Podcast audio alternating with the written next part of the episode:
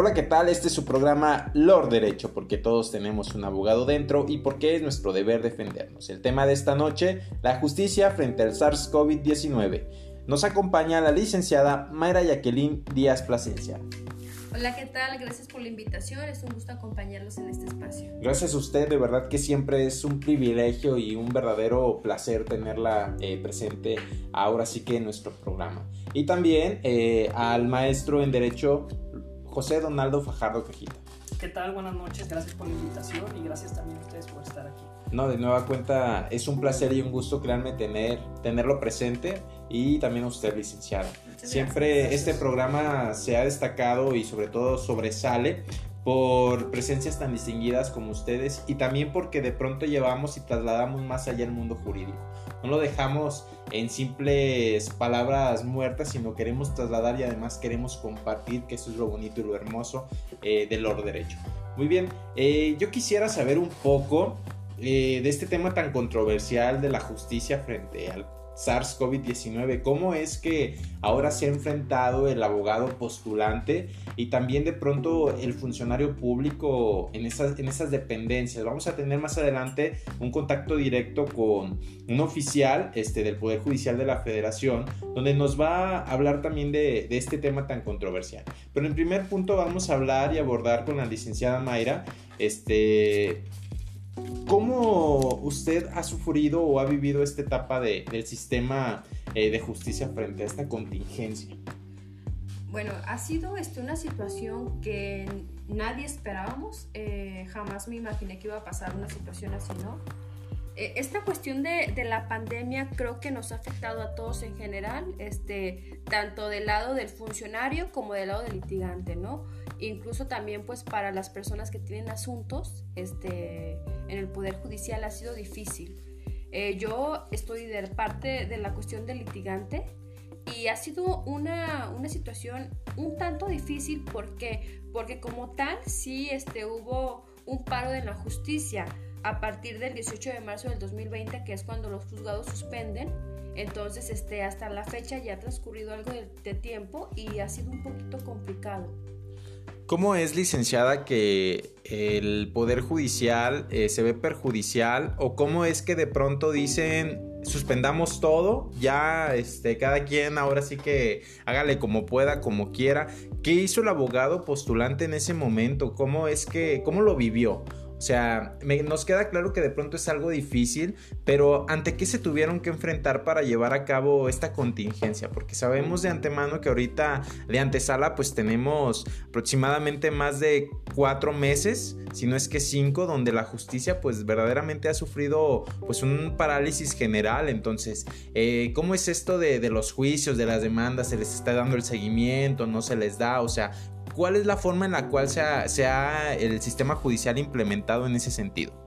Eh, de un inicio, o sea, a partir del 18 de marzo, que es cuando ya suspenden, ¿no? Suspenden labores. Definitivamente fue una suspensión un alto total.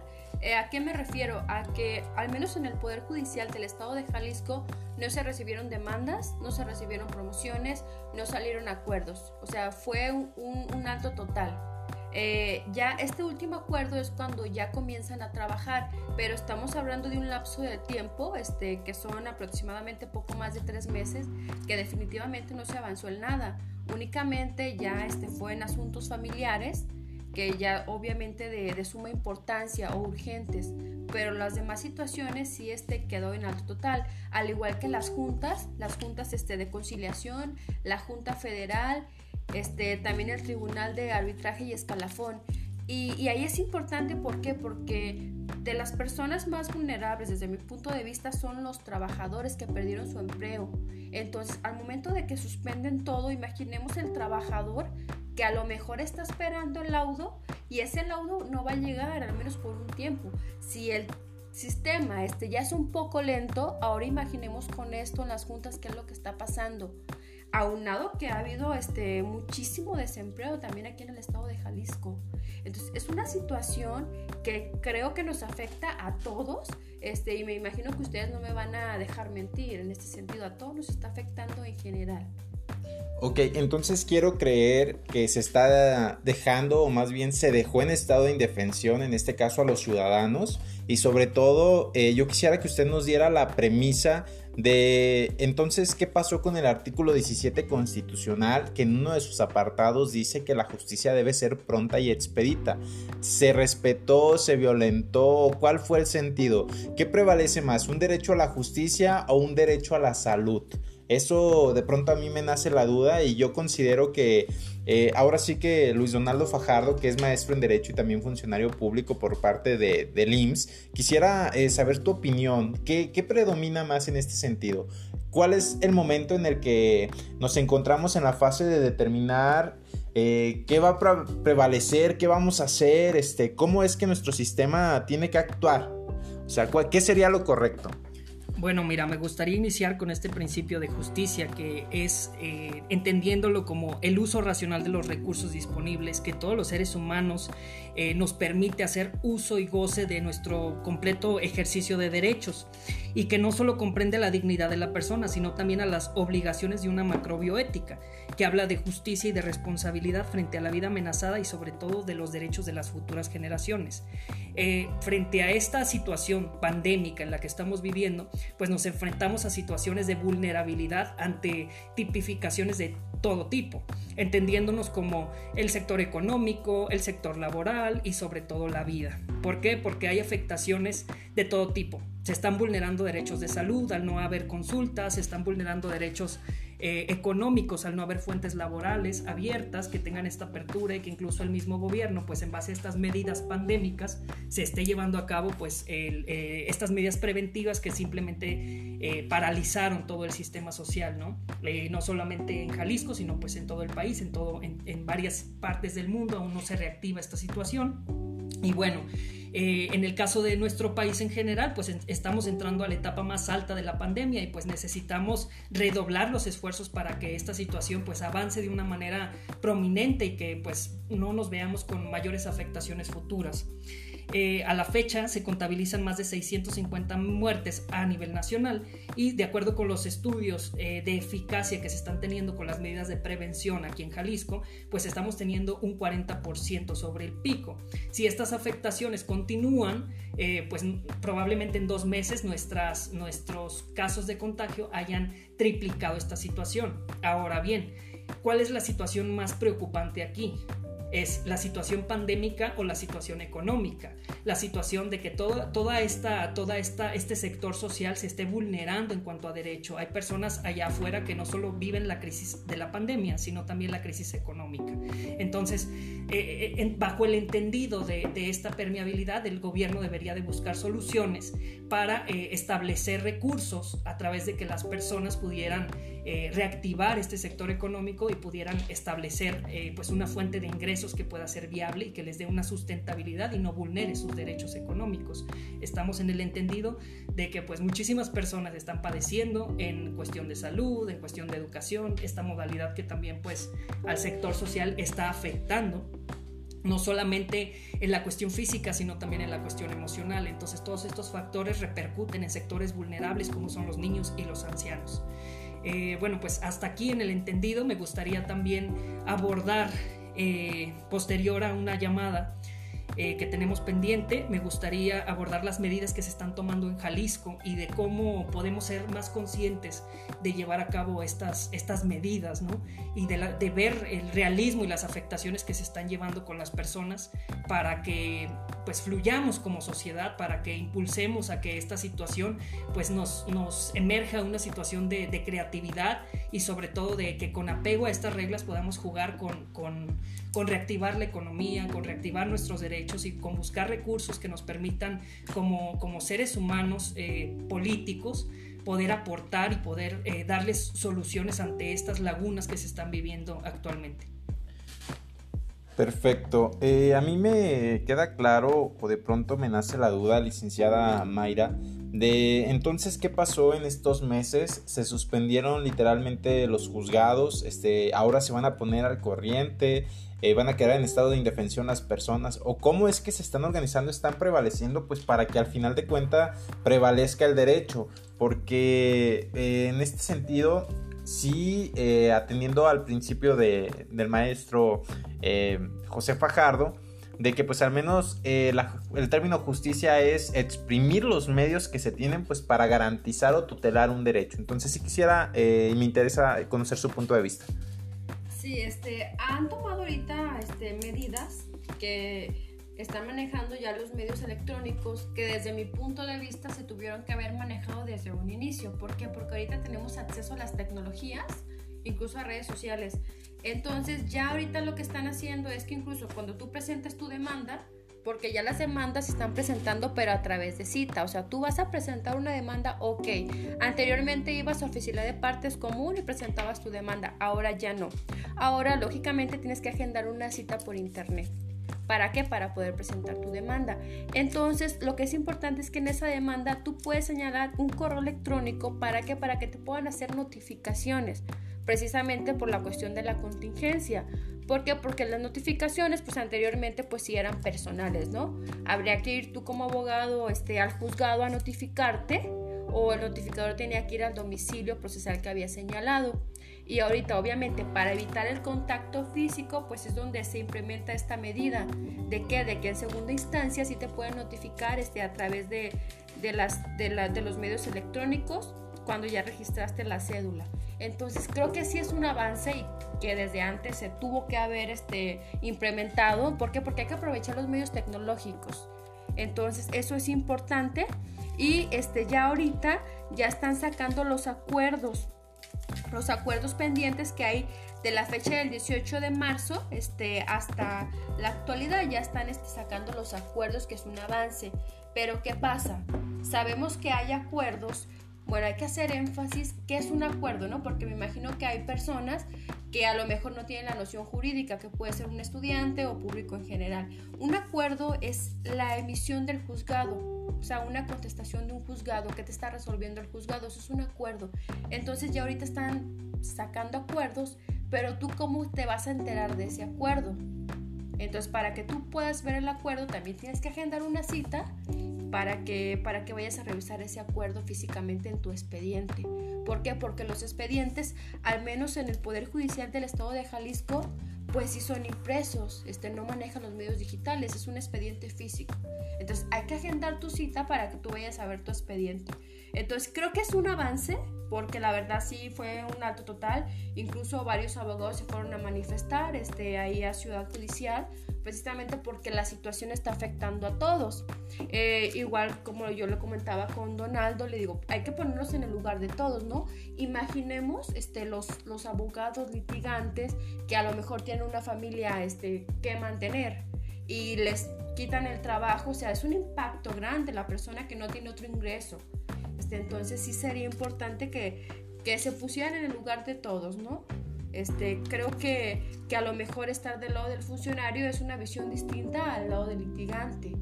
¿Por qué? Porque el litigante pues si es un dinero que, que se va este, a lo mejor sustentando o se va obteniendo a través del avance de los asuntos jurídicos. Entonces ahí sí tenemos una problemática incluso hasta económica, no, no incluso también de la justicia. Este, otro tema este que, que, comentábamos al inicio, y lo comentaste, del artículo 17, me, me comentabas que la justicia es pronta y expedita. Sí, es correcto. Eh, bueno, atendiendo a la premisa y al artículo, eh, por el contexto en el cual pues usted me, me, pone al margen, me hace creer que siempre ha quedado en letra muerta, porque al final de cuentas yo he estado pues en pleno siglo XX, no me queda claro cómo es que todavía manejas expedientes en físico al menos en el Poder Judicial del Estado, y cómo es que todavía manejas libros y todavía aparte tengo que agendar una cita cuando todo se pudiera hacer de forma electrónica, igual bajo los señalamientos y las formas estratégicas para implementar esta medida y evitar la mayor aglomeración de personas. ¿Cómo es que todavía no evolucionas o no llegas a esos alcances? Pues para no dejar en estado de indefensión en tanto a la justicia, a la ciudadanía en general y ahora sí que a todo el público, porque también es ponerlo en riesgo. Así es. Sí, incluso me, gustaría hacer énfasis en lo que comentas del el artículo 17 constitucional, que es una garantía constitucional. Esta garantía obviamente si nos dice que la justicia es pronta y expedita. Pero aquí también tenemos que tomar en consideración que estamos ante un estado de emergencia y también tenemos la garantía constitucional 29 que menciona la suspensión de garantías en casos obviamente de relevancia. Yo considero que este es un, un estado de relevancia, es un caso de relevancia. ¿Por qué? Porque estamos ante un estado de emergencia, emergencia sanitaria, donde todos tenemos que apoyarlo. Por eso este, considero que a lo mejor ahí sí tenemos el artículo 17 constitucional que nos dice, ¿sabes qué? La justicia es pronta y expedita, pero también tenemos una suspensión que se puede dar. Entonces creo que ahí pues no habría afectación, porque desde mi punto de vista sí, sí es un estado de emergencia esta situación. Tengo entendido que para poder promover, en este caso, el estado de emergencia, solamente lo puede hacer el presidente de la República y bajo ciertos lineamientos y ciertos eh, panoramas. Entonces yo quisiera saber qué tan factible fue o si el propio presidente de la República lo instauró porque independientemente eh, del tema, sí estaría como que controversial si hay o no una suspensión de garantías. Entonces, ¿qué está pasando con todos los asuntos? Como por ejemplo de los presos, de las personas que están esperando una sentencia para quedar en libertad, de los asuntos de pronto de apelación, eh, las madres que necesitan pensión alimenticia, que llevan a cabo un divorcio, no sé, o sea, que están atendiendo cuestiones de guardia y custodia, de patria potestad, cuestiones relevantes, o que simple y sencillamente están llevando un proceso judicial y que acuden a las instancias a solicitar pues, la protección plena de la misma. Eh, yo quisiera que nos platicara el licenciado Donaldo, usted cómo lo ha visto a partir de estas premisas.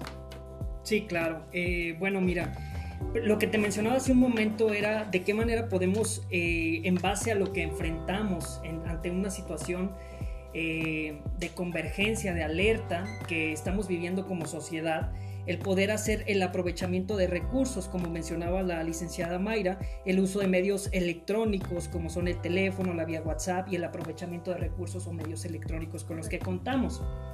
Entonces, eh, lo que yo he visto en el sector eh, social es que tanto el Poder Judicial como el sector de salud, como el sector educativo, pues están haciendo uso de este aprovechamiento de recursos y medios electrónicos con la finalidad de aprovechar y de reinventar todo este tipo de, tecnologías con las que ya contamos y con el que se está innovando un tipo de información y de educación.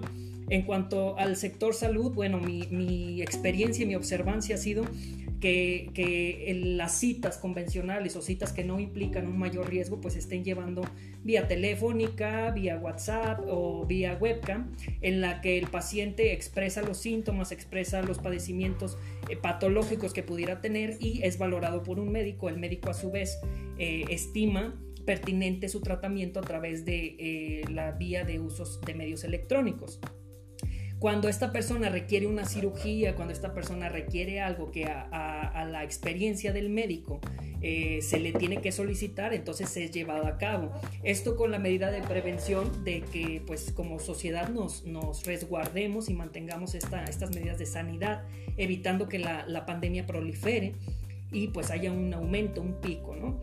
En el sector de educación, lo que yo he podido apreciar es que pues nos estamos reinventando como sociedad, que eh, muchas personas están viendo obligadas a innovar este sistema, eh, pero también hablamos de, una evolución social, hablamos de una readaptación social que bueno, eh, si yo veo el aprovechamiento de recursos, pues vemos el marketing digital como está proliferando Vemos que la educación en línea está avanzando, se están innovando en cuanto a medidas de, educación y pues esa es la parte que te hablaba del aprovechamiento de recursos. En el sector de justicia eh, me gustaría abordar eh, que yo personalmente tengo casos parados, tengo, tengo una parálisis de casos que bueno, muchos clientes me dicen, oye abogado, es que tú, quedaste, tú dijiste, y entonces esto cómo nos, nos daña a los abogados en el sentido de nuestra reputación, porque es difícil hacer conciencia a las personas de que estamos viviendo una situación pandémica, que en esta situación de alerta sanitaria, pues todas las personas mantenemos una parálisis y que hay situaciones que implican eh, pues mayor prontitud. Es ahí donde hablamos de los principios, ¿no? Y poner en la balanza qué es realmente más importante que qué sin hablar peyorativamente de los asuntos, puesto que todo es, aplicación de justicia, vaya. Pero hay situaciones en las que los casos pues se, les tiene que dar mayor celeridad, como es en el caso de alimentos, eh, como es en el caso de, de situaciones prioritarias que vulneran derechos al sector vulnerable como son ancianos o niños. Sí, eh, a mí me gustaría este, saber un poco más. Me comentó el licenciado Guillermo que tú estás trabajando en el sector salud. Entonces me gustaría saber más a detalle qué es lo que está pasando, qué medidas están tomando, cómo ha afectado tanto al personal como al derecho habiente. Entonces me gustaría saber esa parte. Sí, claro que sí. Bueno, eh, en el sector salud muchísimas personas eh, se están tomando las medidas, principalmente lo que son los médicos, las enfermeras y pues todo el, personal, con la intención no solamente de su resguardo personal, sino con la intención de que exista ese personal que pueda coayudar al paciente en una situación de alerta sanitaria. Entonces, bueno, ¿cuáles son las medidas principales? Tenemos un tapete de sanitización con el que ellos lustran su calzado todos los días y pues lo sanitizan, evitando pues el traslado del virus a través del calzado. Asimismo, el uso de cubrebocas, que es la mascarilla KN95, que es la adecuada que debemos de utilizar ante situaciones de, donde prolifera más el virus, vaya. Eh, también pues el uso de alcohol gel y el uso de sanitizante en documentos, ya que el virus puede proliferar entre 8 y 12 horas dentro de un documento, como es una incapacidad por un probable SARS-CoV, tanto del derecho habiente como de los compañeros internos del sector salud. Asimismo, el, poder eh, mantener la sana distancia, existen ya alineamientos en espacios públicos, por cierto, que, que marcan una raya que delimitan una distancia entre otra, pues la sana distancia que implica el no saludar, el uso de cubrebocas para evitar salivaciones o aspiraciones o tos que pudieran este, esparcir más el virus, ¿no? Asimismo, también las medidas que se han tomado han sido eh, el resguardo también de estas personas que no son necesariamente que tengan el contacto con el derecho habiente o con los compañeros, el uso de, de las mascarillas, el uso de aspiradores y respiradores, el uso de lentes, puesto que nuestros ojos también son un factor de contagio este, principal, ¿no? Eh, estas medidas pues han, han, proliferado, de acuerdo con estudios de la UDG, a un 40%, lo cual, bueno, quiere decir que estamos eh, avanzando a diferencia de otros estados. Jalisco se ha mantenido en un, en un nivel de, de, educación de resguardo eh, medio alto. esperemos pues se mantenga en esta, en esta situación, ¿no? Justo eh, eso tengo también de tema en comentarles o, quisiera conocer su punto de vista. Se inició a tiempo el proceso del COVID, es decir, el gobernador del estado eh, actuó en tiempo oportuno para suspender o para realizar todo este tipo de actividades. Debió de esperarse al pico eh, que en este caso creo que estamos en esa situación y para decirle a la sociedad, ¿sabes qué? Resguárdate, eh, es como que más complejo porque estamos hablando que, está, que hay una afectación directa a los comerciantes. Yo he visto y, he vislumbrado cómo es que eh, se han quedado o se han cerrado negocios, justamente han ido a la quiebra por este tipo de situaciones. se actuó bien, se debió de haber hecho en algún momento más adelante o cómo es que ustedes lo, lo vislumbran o lo visualizan considero que hay mucha controversia porque muchas personas dicen, ¿por qué este, a mí me dijiste, sabes qué? De marzo ya, un acto total de 15 días.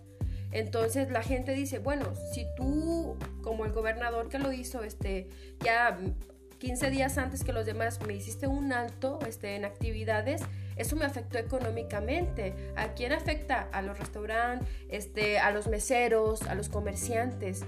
Entonces tenemos una controversia donde decimos, puede que fue una medida que nos ha beneficiado, a lo mejor en la cuestión de la salud, pero la cuestión económica también ha afectado. ¿Por qué? Porque son 15 días en los que las personas pudieron a lo mejor este, haber obtenido un ingreso y prepararse para el demás tiempo. ¿Por qué? Porque se mencionaba que era cuarentena de un inicio, que todos sabemos, y que no precisamente eran los 40 días, sino eran una cuarentena de 15 días. Entonces ya ahorita llevamos bastante tiempo, incluso ni más de los 15 días hábiles, digo yo. Entonces sí, sí ha habido mucha controversia en qué fue lo que debió ser o no debió ser. Entonces ha habido mucha afectación, incluso ahorita que lo comentas, eh, nos escribe a través de la página de Facebook Corporativo Presencia, nos escribe el señor Carlos Santos y nos comenta que precisamente él acaba de cerrar su negocio, su local, ubicado en Santa Tere, eh, por la cuestión de que la persona que le renta, en este caso el arrendador, eh, no le quiso dar este, la oportunidad de que le pagara la renta más adelante o que le hiciera un descuento por la situación de que tuvo su local cerrado. Entonces nos comenta que tristemente eh, algo que hizo con esfuerzo y con mucha ilusión lo tuvo que cerrar. Entonces vemos esta parte que la verdad es muy triste. ¿Por qué? Porque, porque los pequeños comerciantes es a quien más está afectando. Entonces sí, a lo mejor como comentaba Donaldo, somos de los estados en los que pues hemos tenido una, una buena respuesta ante la, la cuestión de, del COVID porque se ha controlado, se ha mantenido, sí, pero la cuestión económica cómo está. Entonces, este, sí es triste lo que, lo que pasa con esta persona y yo les hago la invitación a que apoyen, este, apoyemos. Si tú a lo mejor le estás rentando a, una, a un comerciante, ok, a lo mejor te digo, yo no le puedo perdonar la renta porque yo necesito ese ingreso, pero sí hay que dar la oportunidad a lo mejor de que la paguen más adelante. ¿Por qué? Porque creo que en esto nos tenemos que cuidar y apoyar entre todos para poder sobresalir. Entonces, ha sido una situación difícil y que nos ha afectado a todos en general. Sí, claro, y además así nadie quiebra, nadie, este, pues, o sea, sí, sí repercute, pero al final de cuentas se sobrelleva la situación de la contingencia.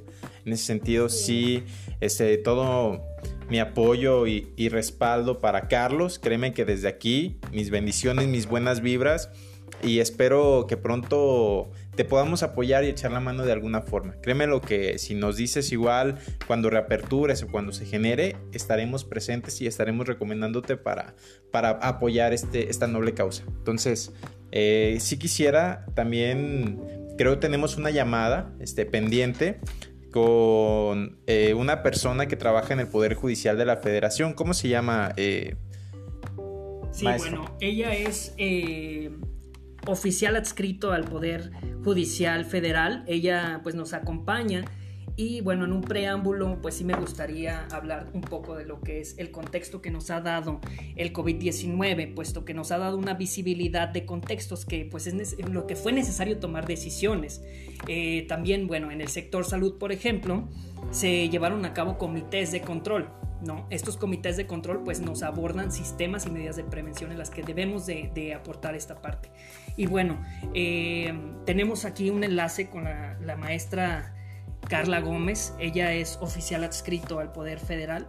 Eh, un saludo, dice maestra. Hola, buenas noches a todos por allá y a todos los radioescuchas que nos sintonizan. Gracias, buenas noches. Bueno, pues nos gustaría, nos gustaría que nos platicaras un poco. El tema es la justicia frente al SARS-CoV-19. Nos gustaría que nos contaras en tu experiencia como, como funcionaria, eh, cuál ha sido eh, las medidas que ha tomado el Poder Judicial Federal para llevar a cabo los trabajos, tengo entendido, emergentes o de primera eh, necesidad. ¿Nos puedes platicar un poco sobre las medidas que se han tomado y cuál es el mecanismo de trabajo para llevar a cabo todos estos asuntos de carácter de justicia? Claro que sí.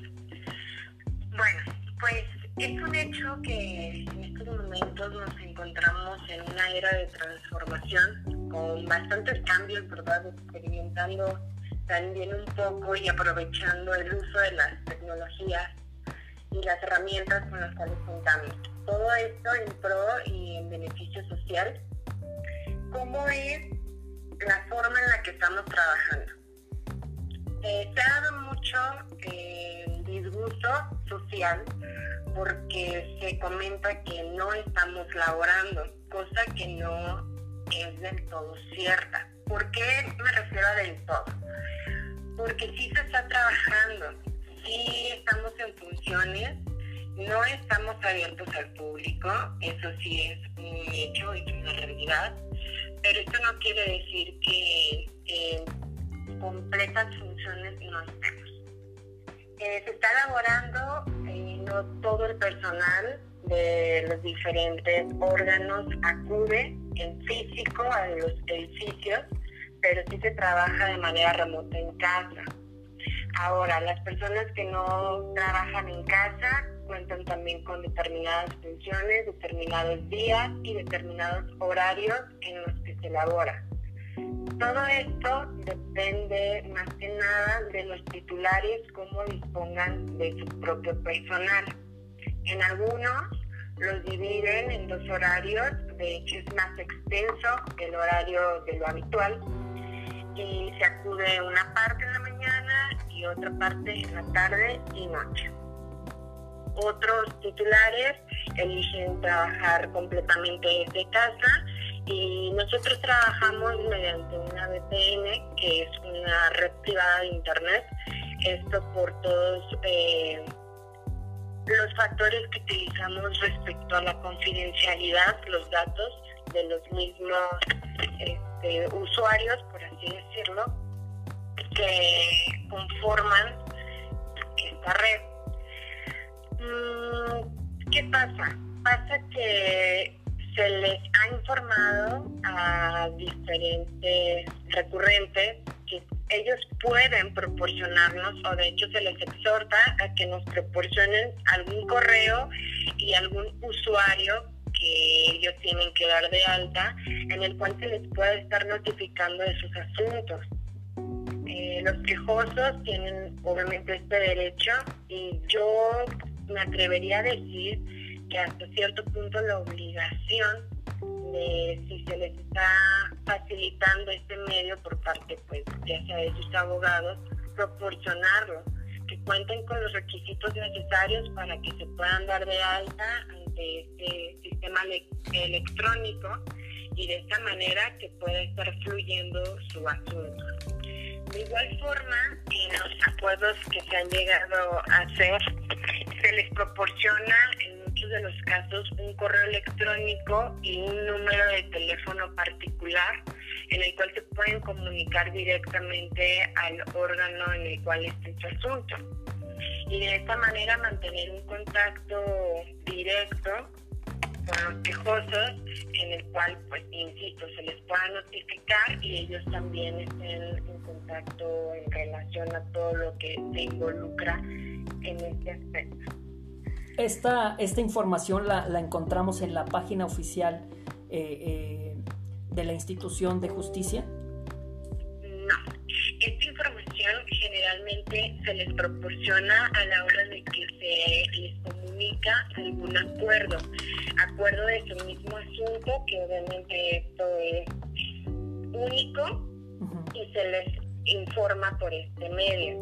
En el caso, de hecho, en el medio federal, nosotros contamos con a lo que se le denomina CICE. Este sí es este, para el público, pero sí necesitan tener, como había mencionado, un usuario en el cual ellos puedan ingresar para checar exclusivamente su asunto. No van a poder checar el de otras personas solamente en el cual ellos estén autorizados para el mismo. Entonces, mediante este sistema, ellos pueden estar al tanto de cómo va el avance de su asunto y de igual forma se les puede hacer alguna notificación. Licenciada. no es Perdón que le interrumpa. Eh, mi duda también va enfocada en el sentido de solamente están recibiendo eh, demandas de carácter electrónico, es decir, físicamente no se puede dar la presentación de una demanda. Y en este caso, ¿cuáles serían los requisitos para que la notificación electrónica o en este caso para que el usuario pueda ser notificado? Ok, no, físicamente todavía no está habilitado como tal por todo esto de la sana distancia y de otras eh, medidas que nos han hecho mucho hincapié que se tienen que seguir. Efectivamente se está resolviendo todo lo electrónico. Cada litigante o quejoso que cuente con su usuario puede presentar de manera directa, pero en línea, su trámite y a este se le va a dar una respuesta y continuidad en esta misma modalidad. De hecho, una de las cosas que se han estado intentando implementar es esta función de que se adquiera un usuario para que se pueda dar la continuidad o empiece el trámite y se finalice de esta manera. Em, la otra cuestión, ¿me la puedes recordar, por favor? Sí, las notificaciones, licenciada. Eh, única y... Sí, la escucho. Las notificaciones. Las notificaciones obviamente pues para mantenerlo de la sana distancia, los, notificadores no están acudiendo directamente a los domicilios autorizados o proporcionados por los quejosos. Entonces, ¿cómo es de esta manera? Se les eh, exhorta a que ellos mismos proporcionen ya sea su usuario o algún correo electrónico para que de esta manera se les haga llegar esa notificación. Al hacerse llegar esa notificación por el mismo sistema, ya se, se da por enterado o notificado del mismo acuerdo, pero todo es mediante esa plataforma. ¿Existe algún requisito para llevar a cabo el registro previo del usuario o solamente basta con manifestarlo en la demanda? El requisito, hay una página este, que esa sí la pueden consultar en la página del consejo. Ahí tienen que contar, me parece, con su FIREL. De todas formas, la Corte, de hecho, emitió un comunicado en el cual ya se estaba permitiendo hacer este tipo de solicitud mediante un link y con sus datos creo que les van a pedir este, su identificación oficial porque ahí también en la mayoría, en los más actuales también viene su CURP y con esas, eh, por esa información podrían ellos contar con un usuario. El usuario ellos lo inventan, esa base de letras, tal vez números, mayúsculas, minúsculas, y ellos son quienes completamente lo crean. Cuando ya tienen este, su usuario, es necesario que lo proporcionen tal cual como lo crearon al órgano en el que esté su asunto para que de esta manera el órgano lo corrobore en la base de datos y se les dé el acceso. Es importante que tomen nota tal cual como, como lo ingresen o como lo registren, ya sean mayúsculas, minúsculas o algún número, porque es de esta manera en la cual se verifica o nosotros verificamos en la plataforma. Si ellos lo dieron de alta con mayúsculas y a nosotros nos informan como minúsculas y lo buscamos así, no, no va a coincidir. Entonces es importante que también tomen en cuenta y como por ejemplo con los documentos fundatorios de la acción que son originales, como por ejemplo actas constitutivas o documentos de esa índole que de pronto sabemos que por la contingencia no se pueden exhibir, ¿cómo es que se están manejando? ¿Basta única y exclusivamente anexar una demanda como un PDF o cómo es que están ustedes este, pues llevando a cabo este tipo de trámites? Nosotros, bueno, es que aquí hay que ponerlo en dos esferas. Nosotros federalmente nos dividimos como tribunales y como juzgados. Y realmente a nosotros como, bueno, en mi caso, que somos un tribunal, nos llegan este tipo de cosas si es con un PDF y posteriormente si nos tiene que, va a hacer llegarse el documento en original. Perfecto. Eh, no, pues, ¿alguna otra pregunta, licenciada? Eh, sí, a mí me surge la duda, licenciada, si están recibiendo todo tipo de, asuntos o solamente este, urgentes o algunos en específico. No, solamente de momento están recibiendo en las oficialías, más bien, pero virtuales, por así decirlo, este, cosas de urgencia. ¿Qué son las cosas de urgencia?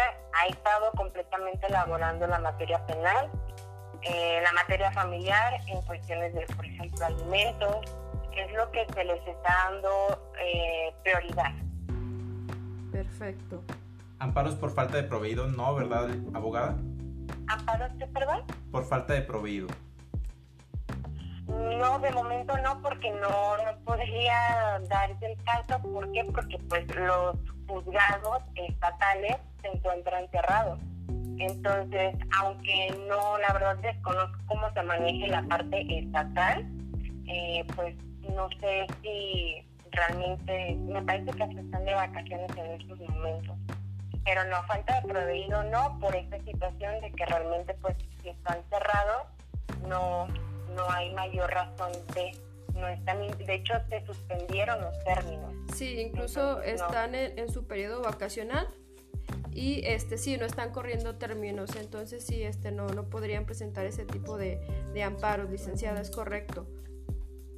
Sí, eh, bueno, yo en una situación personal, ¿cómo se, a, qué, a qué retos se ha enfrentado los trabajadores, los funcionarios ante, ante las críticas, ante su función, vaya, para desempeñarse, ante esta innovación del uso de recursos de medios electrónicos?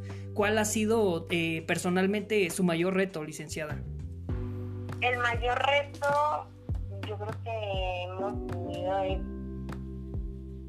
la parte de actualizarnos en un sistema un poco complicado en lo que corresponde a la parte federal por esta misma situación de que no es tan sencillo trabajar en casa. ¿A qué me refiero con esto? Como lo comentaba en un principio, nosotros trabajamos con una VPN. Entonces, no es como tomar mi computadora, poner Word y empezar a acordar alguna demanda o algún escrito que me llegue por X este, quejoso. ¿Por qué? Porque como lo mencionaba, nosotros trabajamos en un sistema, en sistema. Entonces, todos esos archivos están subiendo a la red, a la red, a la red, a la red. Nosotros como personas físicas y no tanto como servidores públicos, eh, estamos muy limitados en esta parte porque se necesitan ciertas licencias y programas por lo mismo de la autentificación para que no se incurran algún delito o falsificación. Entonces por eso nos vemos muy limitados.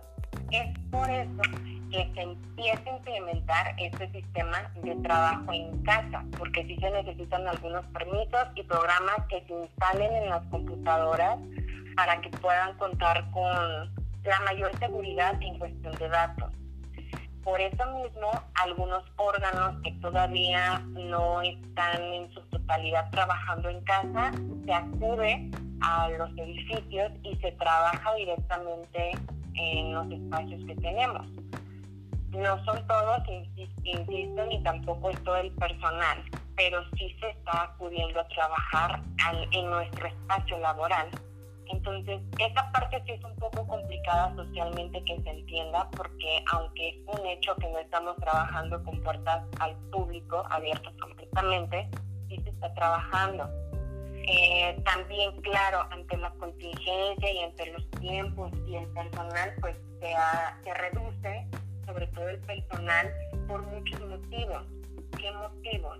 Pues de que para empezar no podemos estar todos en el mismo espacio siempre este, es muy sabido que en cualquier dependencia pues somos muchísimos.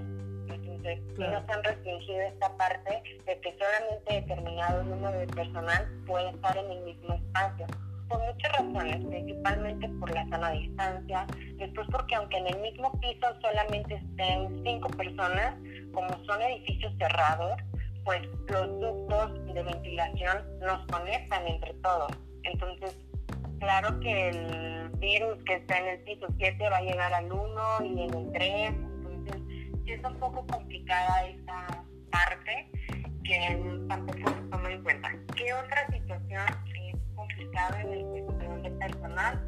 Que pues independientemente de que seamos servidores públicos, pues también somos humanos y que nos afecta lo mismo entonces hay muchos servidores públicos los cuales cuentan con enfermedades que están en riesgo y lo cual no les permite también acudir a, pues, a nuestra zona de trabajo, desde diabetes, hipertensión, que están al cuidado de gente mayor, que ya cuentan con una edad avanzada.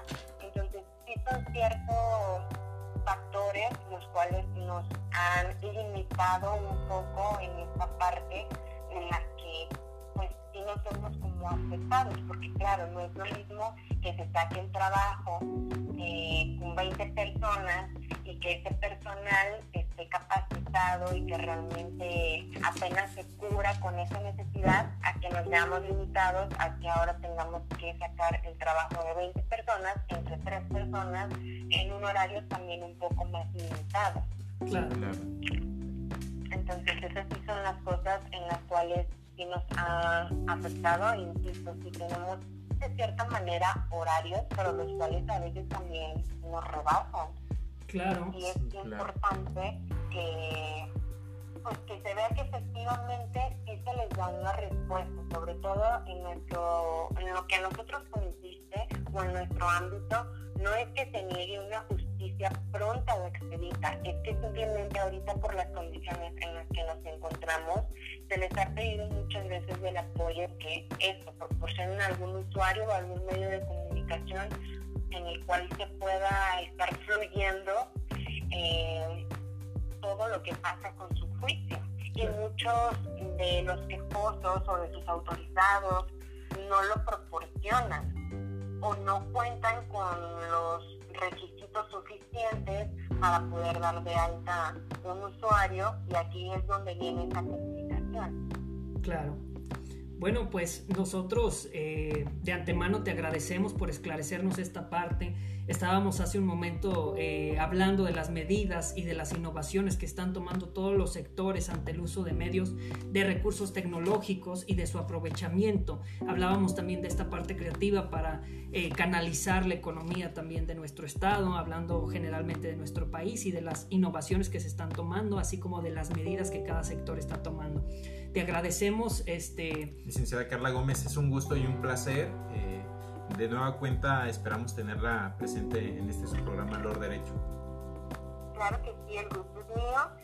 Y pues nada, a seguirnos cuidando y a mantener nuestra sana distancia que esperemos salir pronto de esto. Que así sea, licenciada. Bonita noche y que Dios la bendiga. Completamente. Gracias, gracias, por su información. Saludos a todos. Igualmente. Hasta luego. Muy bien. Eh, seguimos en este su programa Lord Derecho, porque todos tenemos un abogado dentro y porque es nuestro deber defendernos. Y como ya escuchamos, bueno, es grato es, eh, conocer el punto de vista de un funcionario público federal, porque al final de cuentas él también se encuentra y se ha derivado en cuestiones de esta índole. Y pues queda más que agradecer la presencia del maestro Donaldo Fajardo Cajita y de la licenciada Mayra Jacqueline Díaz Plasencia. Agradecidos de poder acompañarte esta noche, de poder enriquecernos con esta situación actual que estamos viviendo. Gracias también, licenciada, por compartir tu experiencia como litigante y tu experiencia también en un punto de, crítica objetiva ante lo que estamos viviendo como abogados. No, al contrario, gracias a ustedes por la invitación. Siempre es muy grato asistir. Este, yo la verdad, este, para mí es un espacio en el que más que hacer un podcast lo veo como un café, un café filosófico, un café jurídico y la verdad gracias por la invitación y, esperemos acompañarlos en otros, en otros este, episodios. No, gracias a ustedes. De verdad que siempre es un gusto y un placer convivir y compartir la mesa con personas tan gratas, tan inteligentes, formales y sobre todo que llevan a cabo un conocimiento crítico, un espacio situado para esto. Y pues bueno, este es su programa Lord Derecho, porque todos tenemos un abogado dentro y porque es nuestro deber defendernos. Hasta la próxima.